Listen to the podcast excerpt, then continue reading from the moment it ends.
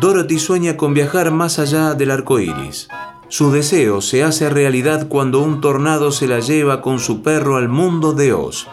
Aconsejada por la bruja buena del oeste, Dorothy se dirige por el camino amarillo hacia la ciudad de Esmeralda, donde vive el todopoderoso mago de Oz, que puede ayudarla a regresar a su casa. Durante el viaje, se hace amiga de El Espantapájaros, el hombre de hojalata y el león cobarde. El espantapájaros desea un cerebro, el hombre de hojalata quiere un corazón y el león el coraje que le falta. Convencidos que el mago también los puede ayudar a ellos, deciden unirse a Dorothy en su odisea hasta la ciudad Esmeralda.